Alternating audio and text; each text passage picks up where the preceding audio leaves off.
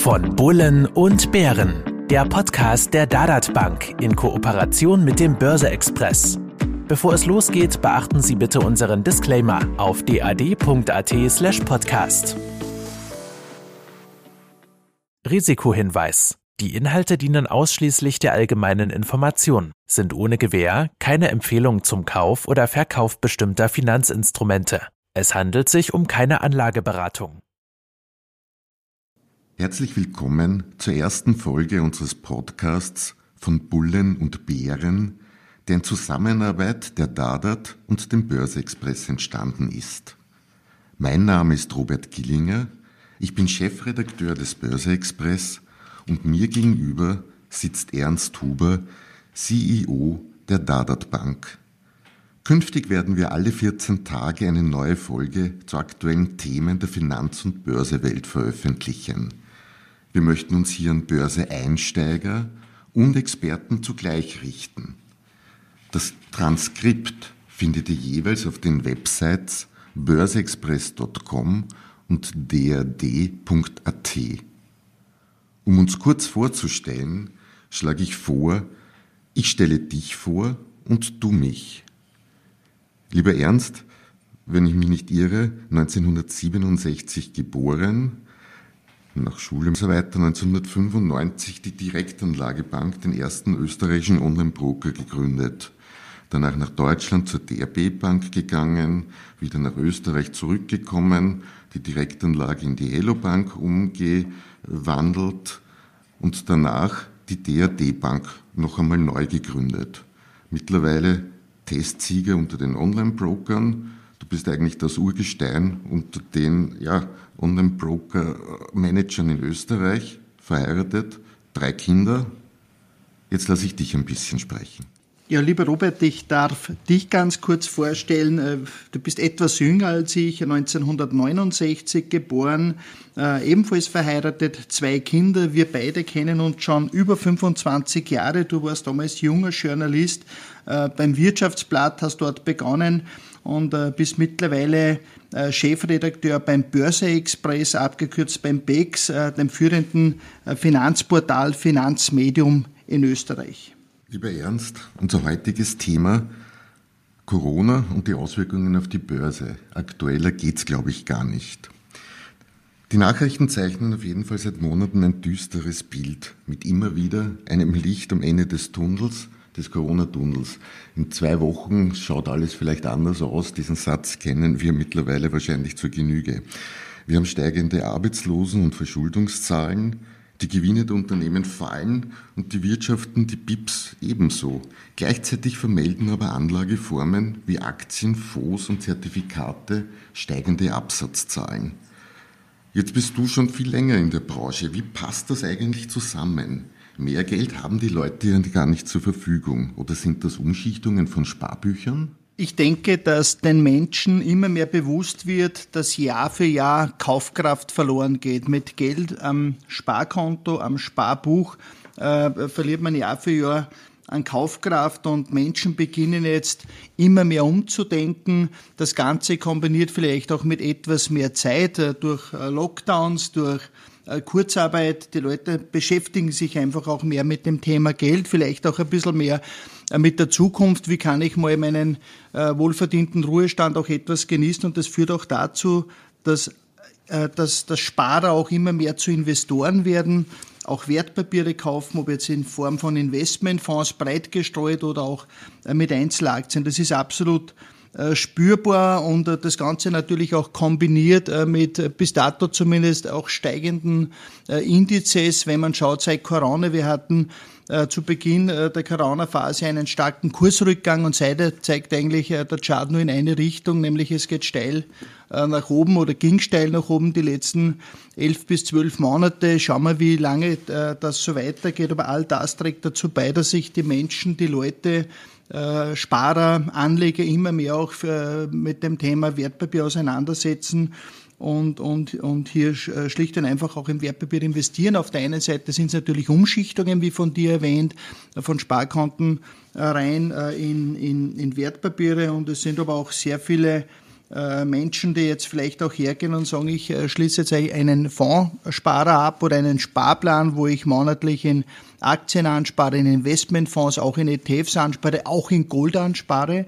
Es gibt auch Goldsparpläne, wo man Monat für Monat ab 50, ab 100 Euro in physisches Gold veranlagen kann. Also die Menschen machen sich Gedanken, äh, wie schaut's, wie, wie, wie schaut's in, in 10 Jahren, in 20 Jahren für mich auch aus, wie kann ich mir einen, einen, den wohlverdienten Ruhestand überhaupt leisten und all das, glaube ich, äh, führt, äh, führt dazu.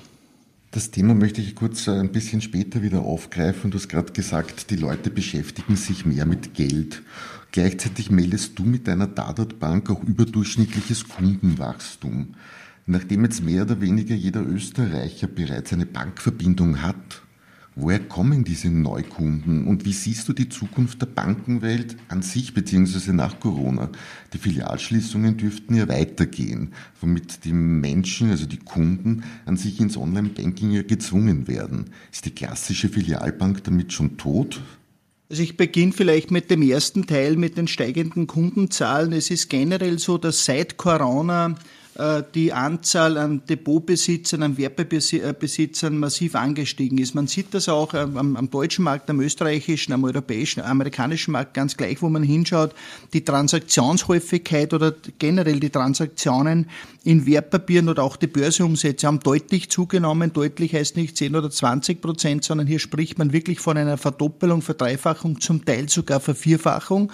Auch bei uns in der Dadat Bank, wir hatten letztes Jahr mehr als viermal so viele Transaktionen wie das Jahr zuvor. Wir werden auch heuer wieder neue Rekordwerte erreichen können. Das Ganze widerspiegelt sich auch äh, bei den Bewertungen, Unternehmensbewertungen von, von, von, von, äh, von Maklern zum Beispiel oder auch von äh, Werbebehandelshäusern, wo die Kurse und somit auch die Unternehmensbewertungen regelrecht explodiert sind, weil einfach die Umsätze da sind, auch die Kurtagen damit natürlich verdient werden. Also man merkt schon auf der einen Seite, die Menschen haben mehr Zeit, sich mit dem Thema zu beschäftigen und eins ist auch klar, mit der mit Corona oder Corona und vor allem diese Lockdowns äh, dadurch hatten die Leute, die Menschen sehr viel Zeit, ähm, sich auch mit äh, anderen Themen zu beschäftigen, auch mit Aktien, mit Wertpapieren zu beschäftigen.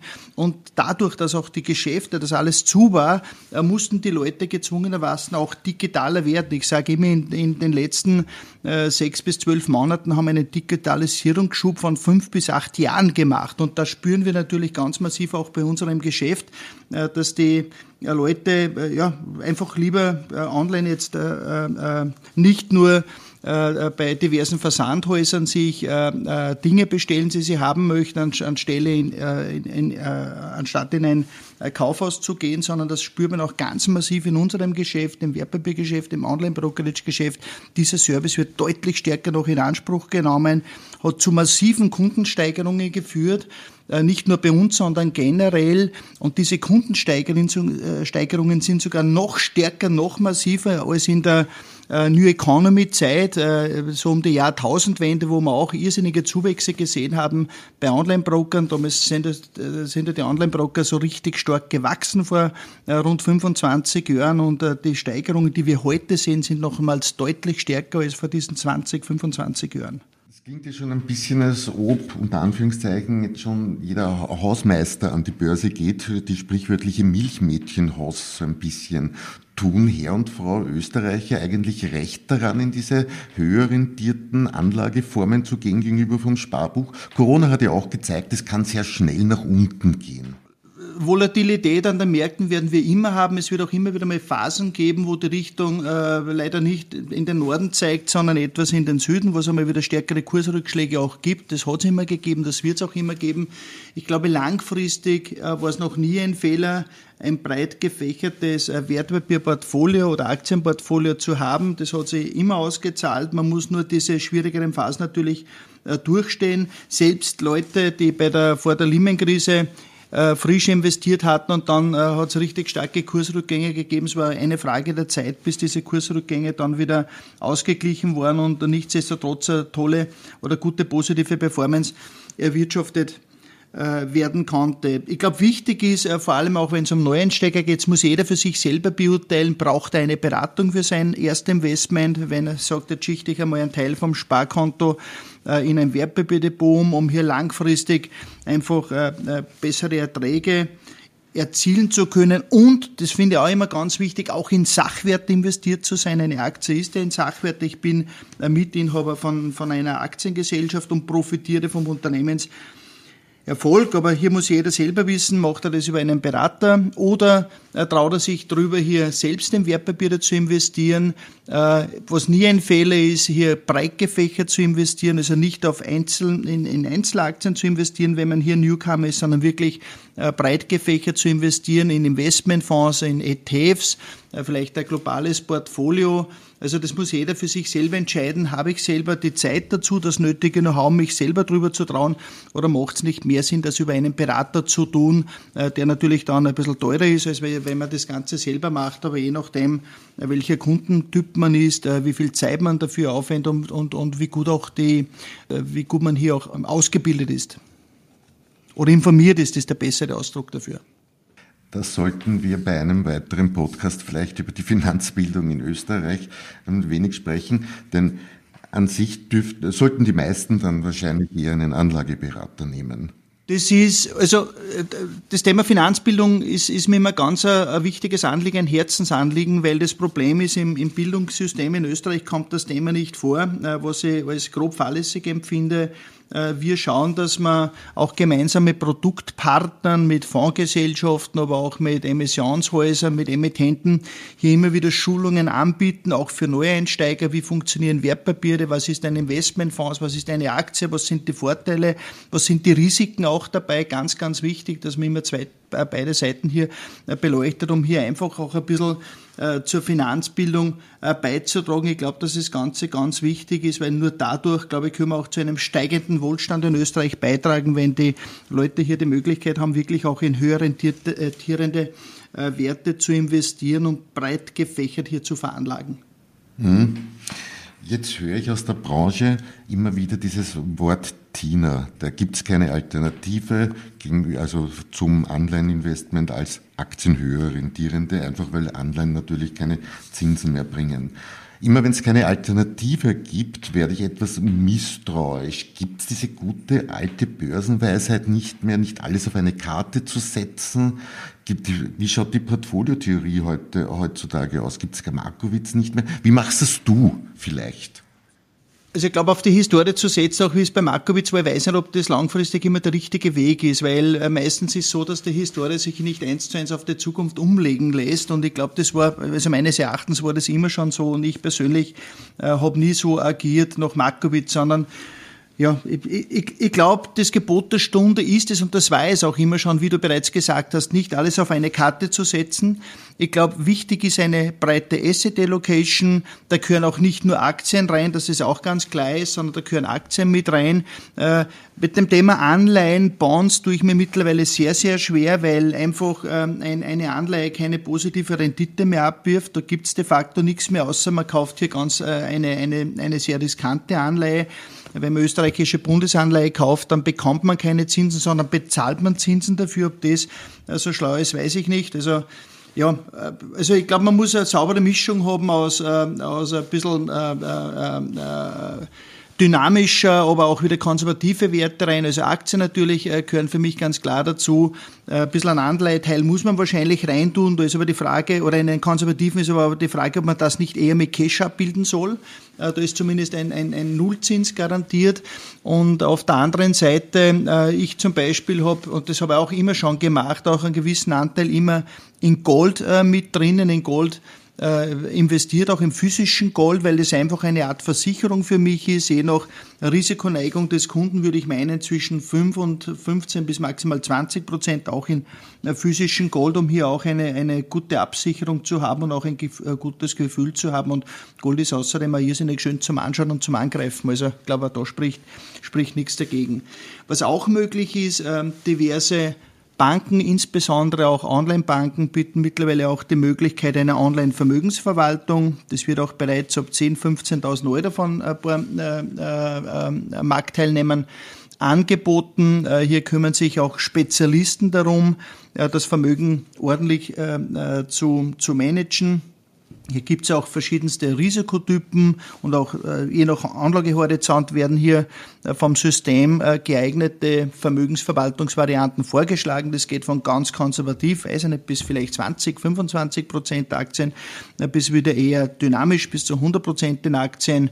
Die einen machen diese Vermögensverwaltung mit Fonds, die anderen machen es mit ETFs. Ich bin hier eher der Fan von ETFs, ehrlicherweise, weil die, die Kosten hierbei äh, deutlich geringer sind oder günstiger sind.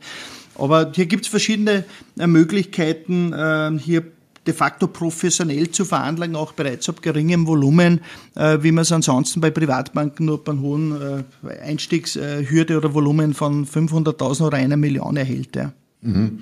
Wenn du gesagt hast, Gold auch physisch, und wie hebst du das auf? Je nach Volumen würde ich meinen. Also ab einem bestimmten Volumen macht es natürlich schon Sinn, das in, einer Bank, in einem Safe aufzubewahren äh, wo man, ja, wo das Ganze versichert ist, wo man auch keine Angst haben äh, muss, wo man jederzeit vorbeikommen kann, sich das Gold einmal anschauen, angreifen oder, oder auch einmal was mitnehmen, äh, wie auch immer. Also da gibt es, glaube ich, genügend Möglichkeiten in Banken oder, oder aber auch Safes, außerhalb des Banksystems. Auch diese Möglichkeit gibt's. Auch als, als Hinweis dazu, auch wir es als Bankhaus Schelham und Schatterer, da gehört ja die Dadat Bank als Marke, oder die Dadat Bank ist ja eine Marke von Schelham und Schatterer. Wir haben zum Beispiel in Wien in der Goldschmidtgasse die modernste Safe-Anlage Wiens vor kurzem eröffnet, äh, wo auch rund um die Uhr 24 Stunden, sieben Tage die Woche äh, jederzeitiger Zugriff auf das Gold gewährleistet ist. Du hast vorher gesagt, du tust dir mit dem Thema Anleihen schwer. Wenn ich jetzt äh, mir die österreichischen Pensionsgelder ansehe, wie die veranlagt sind, ist das ja genau in diesem Bereich. Kommen da mittelfristig Probleme auf uns zu? Also ich denke, dass das kein einfaches Thema sein wird für die, für die Pensionskassen, das Pensionskassen oder auch die, das äh, Betriebspensionssystem, äh, wo ein, einbezahlt wird und dann, wo dann irgendeine äh, monatliche Pension rauskommen soll. Da war die Grundidee, dass man hier mit, weiß nicht, mit einem Ertrag von zwei, drei, vier, vielleicht auch fünf Prozent pro Jahr durch einen Zinseszinseffekt auf ordentliche monatliche Pensionen hinkommt. Das Problem ist heute wirklich das, wenn der äh, wenn es ein konservatives Portfolio ist, wo fast nur äh, Anleihen drinnen sind, weiß nicht, bis zu 80 Prozent oder 70 Prozent Anleihen, dann wird es sehr schwierig sein, hier an the long run, äh, mittelfristig bis langfristig, auch eine ordentliche Performance erzielen zu können und somit auch vom Zinseffekt zu profitieren. Darum kann man eigentlich nur sagen, wenn heute äh, für, ein, ein, für einen jungen äh, Mitarbeiter in der Betriebspension zum Beispiel äh, einbezahlt wird, hier wirklich eher ein, ein Portfolio zu nehmen, wo der Aktienanteil zumindest 50 Prozent beträgt, wenn nicht sogar höher, damit langfristig hier wirklich auch eine ordentliche Performance erzielt werden kann und dadurch auch die Pension in der entsprechenden Höhe dann monatlich ausbezahlt werden kann. Also nur mit einem Nullzins, wie es derzeit ist, oder vielleicht sogar teilweise ein Minuszins, hält sich die Freude, glaube ich, sehr in Grenzen, wenn man man dann später mal in Pension geht. Das ist ein ganz schwieriges Thema. Äh, das, das, ja, ich glaube, da gibt es ja nicht die, die, die, die richtig gute Lösung dafür. Eine Frage vielleicht noch Richtung Aktienmärkte. Du hast vorher auch erwähnt, an sich, die sind sehr gut gelaufen und manche haben vielleicht Angst vor der Höhe der Bewertung derzeit. Kann man diese Angst Anlegern irgendwie nehmen oder ist sie vielleicht sogar gerechtfertigt aus deiner Sicht? Wenn man sich die, äh, die letzten zwölf Monate anschaut, äh, weiß nicht, zum Beispiel der deutsche Aktienindex, dann sind wir in etwa dort, wo wir auch vor zwölf Monaten waren, vielleicht sind wir ein bisschen drüber, habe jetzt nicht genau den, den Vergleich im Kopf, also da würde ich sagen, würde jetzt äh, nicht wirklich Angst haben, der österreichische Aktienindex, der ATX, ist äh, noch unter dem Stand von vor zwölf Monaten. Also da, ob man da jetzt von Übertreibung sprechen kann, würde ich nicht unbedingt meinen, aber das muss jeder für sich selber, glaube ich, äh, beurteilen. In Amerika gibt es natürlich, oder vor allem im Technologiebereich gibt es Werte, die sind richtig durch die Decke gegangen. Ob die Unternehmungen das wirklich wert sind, diese Marktkapitalisierung, die man teilweise heute sieht, ja, da ist halt sehr viel Fantasie drinnen, sehr viel äh, Zukunft mit drinnen. Diesen Unternehmungen traut man halt aktuell sehr viel zu. Ob dann die Leistung oder ob das dann geliefert wird, die Umsätze, die Ergebnisse, das wird man dann wahrscheinlich erst in, ein, in, in, in wenigen Jahren sehen, ob diese, ob diese Bewertungen dieser Unternehmungen gerechtfertigt sind. Aber natürlich steckt hier ein, ein gewisses Risiko drinnen. Das kann man definitiv nicht wegdiskutieren. Mhm. Ein Risiko, das immer irgendwie über den Märkten schwebt, ist dieser berühmt-berüchtigte schwarze Schwan. Corona war so kurzfristig, äh, glaube ich, einmal ein bisschen einer, hat die Märkte kalt erwischt. Wenn ich jetzt so an sich in die Zukunft blicke, wir haben relativ schnell gesehen, medizinisch schafft der Mensch relativ viel hat seine äh, Pandemien verlieren scheinbar so ein bisschen ihre Schrecken. Donald Trump hat uns so ein paar kleinere schwarze Schwäne hinterlassen, wo man auch gedacht hat, so etwas äh, kann ja gar nicht sein. Wir haben also eigentlich schon viel erlebt.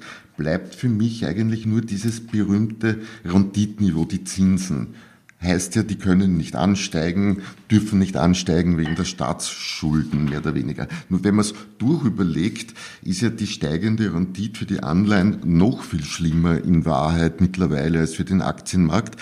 Ist also trotz allem, trotz des schwarzen Schwans, steigende Zinsen, das Sachwert, Sachwert wie Aktien, das bessere Investment, also das risikoärmere Investment in Wahrheit sogar? Also wie die Zinsen auf einem Prozent waren, zum Beispiel von zehnjährigen Staatsanleihen, habe ich schon gesagt, eigentlich ist ein Wahnsinn. Äh, das ergibt ja ein KGV von 100. Also man muss 100 Jahre lang diesen einen Prozent erwirtschaften, um das Kapital de facto wieder äh, zu verdienen. Da habe ich schon gesagt, das, das ist ja riskanter als jede Aktie mittlerweile. Der Markt ist mittlerweile, haben wir ein Nullzinsniveau, ein Minuszinsniveau. Und ehrlicherweise würden die Zinsen mal steigen, dann würde das natürlich zu Kursverlusten im Anleihebereich führen, für denjenigen, der in Anleihen investiert habe. Also heute, glaube ich, haben wir wirklich die Situation, dass ein Anleihe nicht mehr wirklich äh, vom Risiko her so, so, so, so konservativ ist als eine Aktie. Es kommt sogar noch eins dazu, man hat das Emittentenrisiko, also die, die, die, das Schuldnerrisiko, je nachdem natürlich, in welche Anleihe man hier investiert. Also das Thema Anleihe konservativ, das würde ich so nicht mehr nehmen. Also ich, ich glaube, vom, vom, vom, vom Risikogehalt äh, ist da nicht mehr wirklich Unterschied. Also da würde in einer in eine, in eine, in eine gute Aktie, in einer dividendenstarke, aber ich bin halt ein Aktieninvestor, äh, würde mich schon sehr viel wohler fühlen, als wenn ich jetzt irgendeine Unternehmensanleihe kaufe zum Beispiel. Okay. Da würde ich gern mit dir nächstes Mal wieder anknüpfen, wenn es wieder heißt von Bullen und Bären.